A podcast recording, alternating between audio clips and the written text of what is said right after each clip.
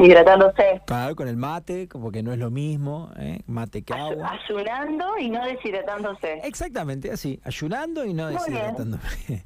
Excelente. Bueno, Romy, somos todos oídos para seguir conociendo y aprendiendo. ¿De qué nos hablas hoy? Bueno, eh, un poquito hoy la idea era em, hablar sobre esta cuestión de eh, la constipación, en esta nueva forma de alimentarnos, que es algo tan común que la gente plantea, y no solo por ahí con este hecho de, comer de esta nueva manera, sino es un mal común, y más en las mujeres, esto de eh, constiparnos.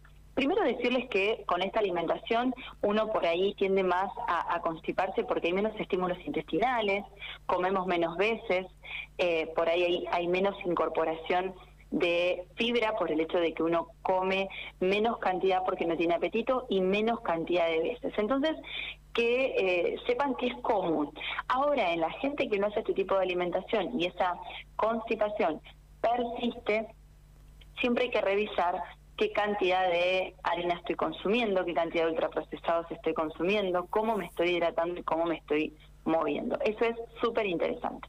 Para hacerlo eh, cortito, a mí me gustaría dejar un par de tips de qué hago para poder empezar a poder ir, a, ir al baño a evacuar adecuadamente sin ir a la farmacia a comprar un famoso laxante o chicle laxante donde eh, me estropea mi intestino, la, microbiota, las vellosidades y termino arruinándolo aún más de lo que está por esa constipación, ¿sí?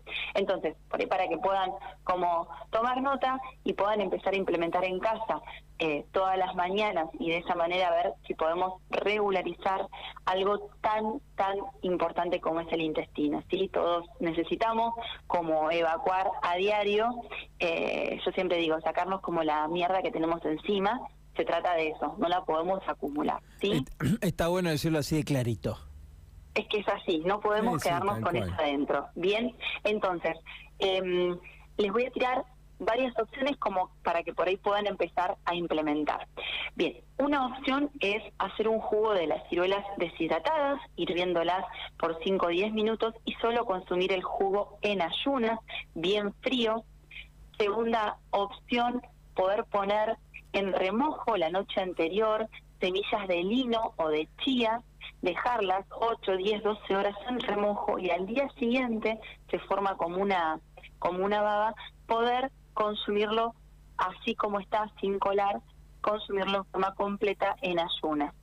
Otra opción es para aquellos que no tienen hipertensiones descontroladas, vasito de agua sobrecargado de sal marina ¿sí? o agua de mar eh, te diría que casi sin diluir, también en ayunas, esto colabora muchísimo al movimiento intestinal. Consumir en ayunas una cucharadita de aceite de coco es otra opción. También eh, implementar el consumo de remolacha cruda con bastante aceite de oliva. Y por último, otra opción es exprimir un limón, dos cucharadas de aceite de oliva y consumirlo en ayunas. ¿Sí? Son todos, eh, digamos, tips para ubicar en lo primero que haga la mañana, donde el intestino está, digamos, vacío, recién empezando a trabajar, y es ahí donde podemos lograr el movimiento intestinal. Pero sepan que no es normal no ir al baño, ¿sí? Eh, eh, la verdad que si hay algo que no podemos decir desde este preciso momento, que no nos das opciones. No. Caserita de todo tipo, más barata, menos barata, ¿no? Exacto, hay para todos los gustos y para lo que tengas en casa. ¿sí? algo muy, otra opción que podemos usar que por ahí es muy común en las casas es el aloe vera. Todos tenemos una planta de aloe vera. La pulpa la podemos licuar y consumirnos dos cucharadas diarias de la pulpa de aloe vera. También es otra opción ah, para poder evacuar, que también es algo súper común eh, que tengamos en casa y muy efectivo. Entonces, la idea es despojarnos de eso que nos está ocupando el intestino.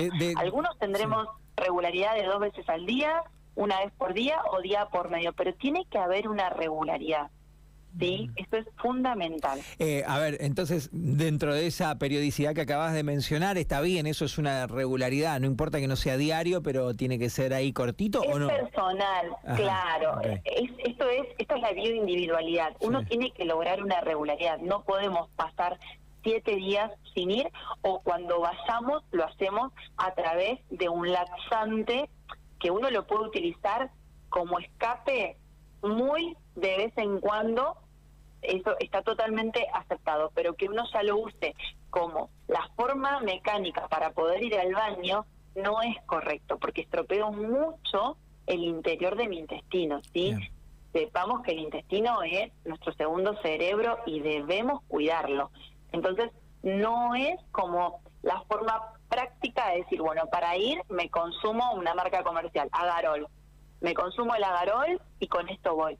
No, busquemos siempre la manera más común y natural que pueda lograr estímulo intestinal. De hecho, tenemos personas que están fabricando hoy por ahí mermeladas muy naturales eh, que sirven también. O sea, excelente opción para mover intestino, pero nunca buscar lo que son los laxantes los laxantes comerciales. Está bien. Eso a la larga nos pasa facturas, ¿no? En el organismo, como todo, como si tomara que si hay malas absorciones, acostumbramiento. O sea, si yo no no tengo mi laxante, no voy al baño. Eh, a ver, el intestino es, es un, un órgano muy perezoso y muy de acostumbramiento rápido.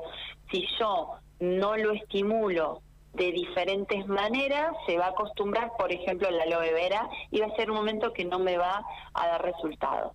Con el tema de lo comercial pasa lo mismo. Si yo al intestino lo acostumbro con un laxante, obviamente que va a perder su motilidad natural.